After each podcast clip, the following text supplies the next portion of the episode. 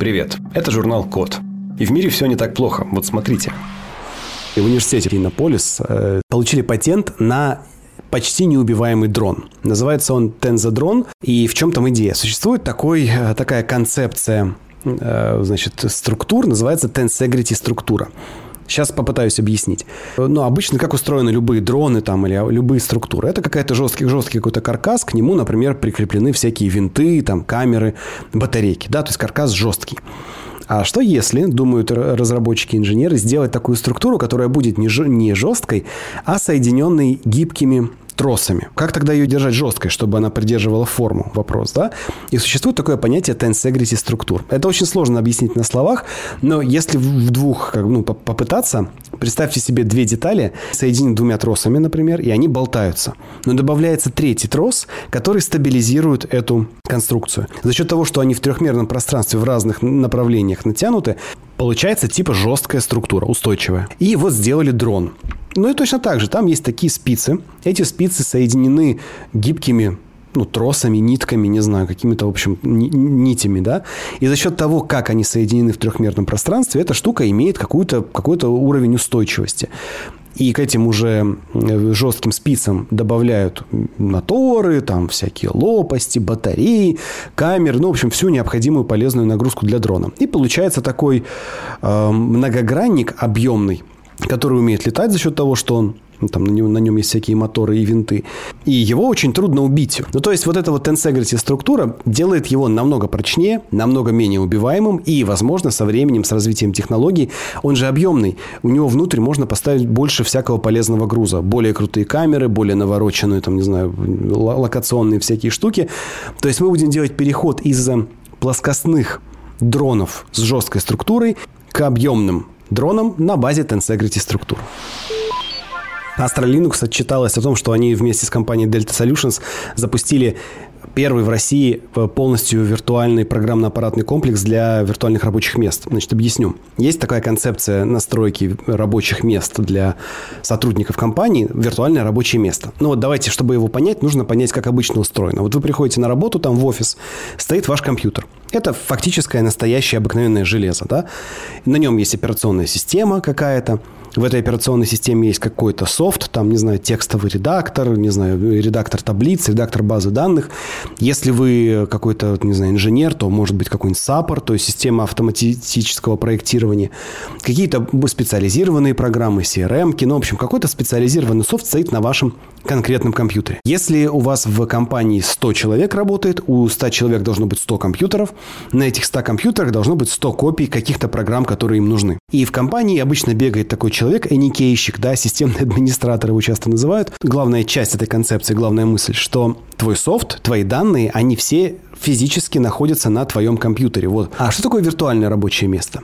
Это когда ты приходишь, открываешь любой компьютер, вводишь логин-пароль, и тебя соединяет с виртуальной машиной, которая работает где-то на сервере. Где ты не знаешь, неважно. Сервер это просто какой-то другой компьютер в каком-то дата-центре где-то недоступным тебе. И там есть нужный тебе софт, нужные тебе данные, нужные тебе там доступы, лицензии. Все там уже открыто настроено.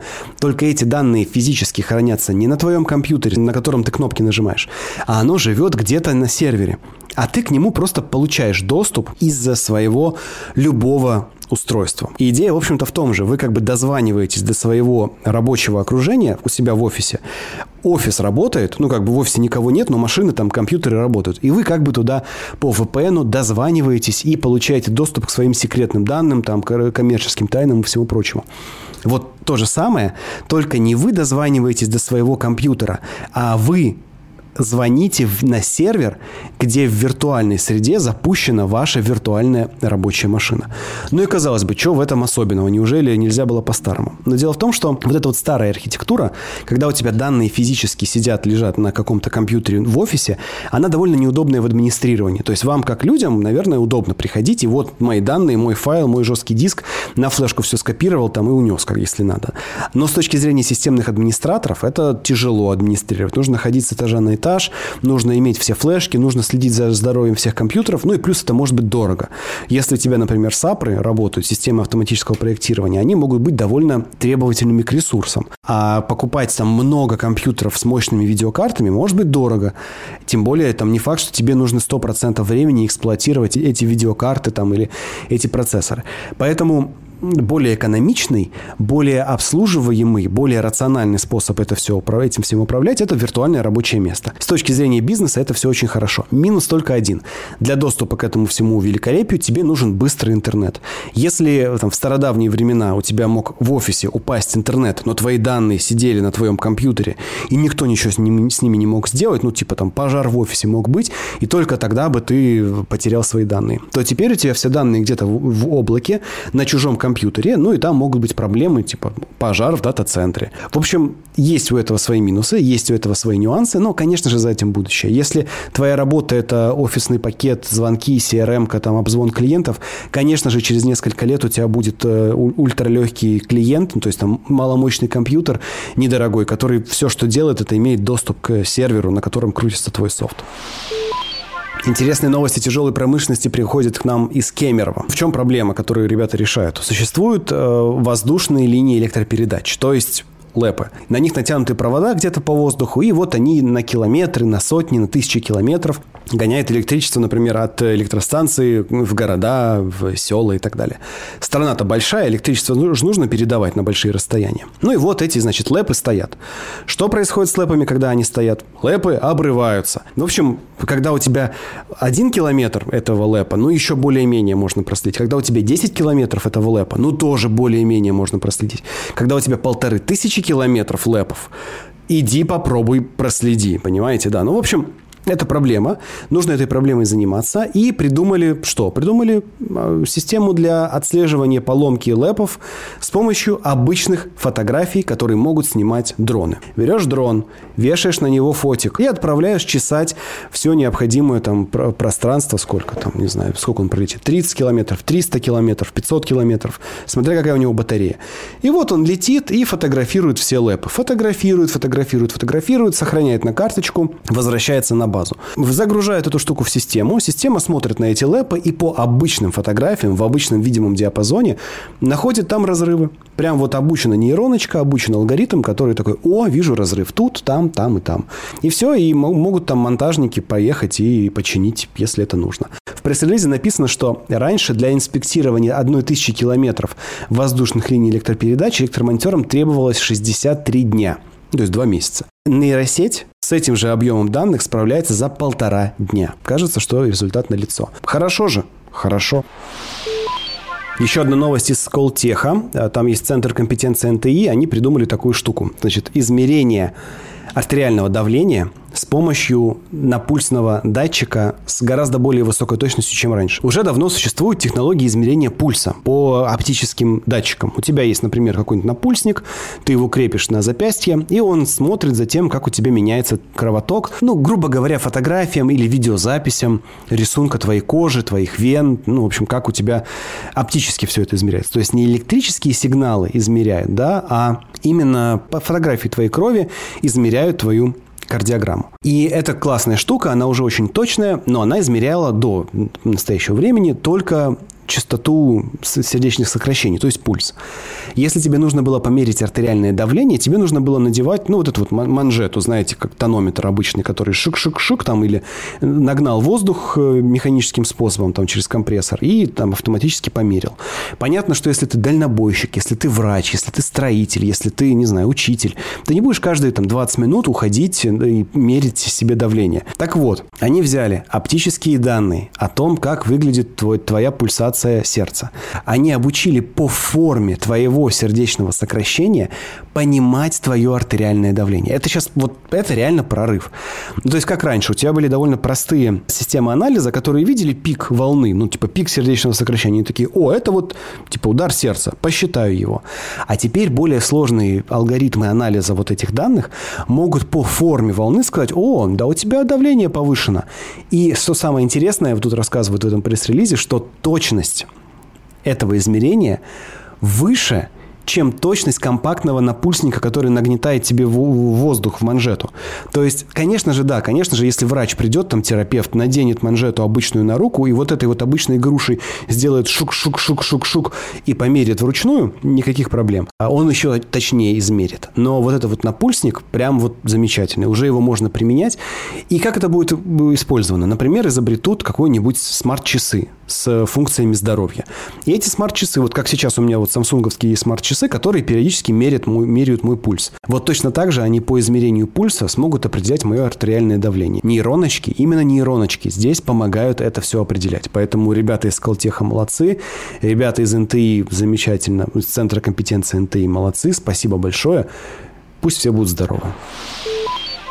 В МИЭТе, э, там у них есть э, центр компетенции сенсорика на базе как раз МИЭТа. И они придумали радиолокационную платформу, э, во-первых, модульную, а во-вторых, с ультранизкочастотными радиолокаторами, которые позволяют с помощью радио обследовать недоступные ранее территории и места. Значит, в чем тут идея? Ну, что такое радиолокация? Ты отправляешь радиоволну, она от чего-то отражается, ты ее ловишь. И ты анализируешь данные, что ты там, что там у тебя отразилось, и ты такого, там, наверное, не знаю, там человек лежит, например, или там, не знаю, залежи нефти, или о, самолет летит. Ну, вот по тому, как отразилась волна, ты это можешь как-то с помощью алгоритмов понять. Так вот, они придумали новую модульную радиолокационную систему, которая вешается на дрон, на, ну, на квадрокоптер. И за счет того, какие радиоволны она может испускать, мы можем теперь не только, например, поверхность Земли исследовать, мы можем, например, проникать сквозь листву проникать сквозь облака и смотреть на состояние леса или почвы даже в, погожий, в непогожий день. Мы можем Например, произошло стихийное бедствие. Мы можем посмотреть под завалы, что там происходит. Э, густая зарос, густые заросли леса, мы хотим найти место нелегальной свалки. Светим, находим. То есть теперь, благодаря вот этой ультранизкочастотной э, системе, мы можем проникать сквозь вообще все преграды и смотреть в, в, на ту глубину с той степенью детализации, которая нам нужна. И это они сделали на базе довольно классной модульной системы. То есть э, ты хочешь, там, заменил датчик, заменил излучатель на там, среднюю частоту, высокую частоту, в зависимости от твоих задач. Она экономичная, она очень удобная, она технологичная, она устойчивая. И берешь, грузишь это на дрон, нажимаешь кнопку, говоришь, иди, обследуй мне лес. И дрон летит, обследует нам лес и находит там, например, потерявшихся людей. Ну, вот такие дела из МИЭТа. Большое спасибо за наши хорошие технологии. Молодая исследовательница из Пермского политеха разработала способ извлечения редких и дорогостоящих металлов из старых мониторов и экранов. Разработка позволит возвращать эти металлы в производство, а не терять на мусорных полигонах. У технологии нет аналогов в мире. По данным биотехнологов университета, к 2020 году в мире образовалось около 53,5 тонн электронных отходов. Их количество ежегодно растет. Э, и, в общем, мы можем из этих тонн отходов выделять полезные всякие штуки. Объясняю. Ну вот, например, у вас есть мобильный телефон. У этого мобильного телефона есть тачскрин. На этот тачскрин напылен какой-то металл какой-нибудь редкий. А вы попользовались этим телефоном там год, другой, третий, пятый, вышла новая версия, вы старый, ну что, ну отдали там ребенку, ну отдали родителям, там, ну продали. Ну, в общем, рано или поздно все равно мобильный телефон где-то закончит свою жизнь. Как, в какой-то момент он окончательно утратит свою нужность и э, окажется на свалке. А ведь там редкие металлы. И ладно как бы золото. Дело в том, что а эти металлы там в таком микроскопическом количестве используются и в таком микроскопическом количестве присутствуют, что никакие там старьевщики, никакие скупщики э, краденого не будут, например, из айфона старого или там из какого-нибудь андроида пытаться извлечь золото. Там этого золота, господи, пол, там 0,001 грамм, да, то есть там реально мало этого. Недостаточно, чтобы продавать. Но если у тебя, например, 50 тонн вот этих отходов, там может быть этих металлов на еще 50 тонн новых смартфонов, понимаете? Как извлечь тончайшее напыление какого-нибудь молибдена, если ты его, не знаю, ножиком отскрести не можешь, э, не знаю, а, отклеить пленочку не можешь, он у тебя уже напылен на этот телефон. Что с этим делать? Так вот, в Перми придумали – что можно использовать специальные бактерии и водоросли. На самом деле это микроскопические водоросли э, хлореллы, там разных видов хлореллы. И вот они их обучают прицельно извлекать из того, где эта хлорелла растет, нужные металлы. То есть у тебя есть телефоны, там, не знаю, тысяча тонн телефонов лежат в большом аквариуме. Ты туда поселяешь хлореллу определенного вида. И эта хлорелла берет и вытягивает из этих телефонов, например, тот же самый молибден. Вытянула, собрали хлореллу с молибденом, хлореллу сожгли, молибден в виде порошка остался. Почистили его туда-сюда и напылили на новые экраны. Тот же бассейн, там все еще лежат телефоны. Берешь, запускаешь туда другую хлореллу, которая вытягивает, например, золото. Она заходит, находит золото, вытягивает золото, опять ее собирают, сжигают, достают золото. В общем, такой процесс, который позволяет производителям и переработчикам вот этой всей техники довольно эффективно извлекать эти все штуки. Ну и плюс, как бы хлорелла, что там, господи, водоросль. Берешь ее сколько угодно, закидываешь в, в бассейн, и она тебе спокойно работает сама. Такие вот дела. Так что, друзья, скорее всего, наши сегодняшние телефоны, вот то, что у вас сегодня в руках, то, возможно, с чего вы слушаете этот подкаст, через 10 лет окажется в бассейне, и на нем хлорелла будет сидеть и доставать из него молибден. Такие вот возможности будут в будущем. Спасибо за внимание. Заходите на сайт The Code Media, подписывайтесь на нас в социальных сетях и хорошего дня. С вами был Максим Ильяхов. Пока.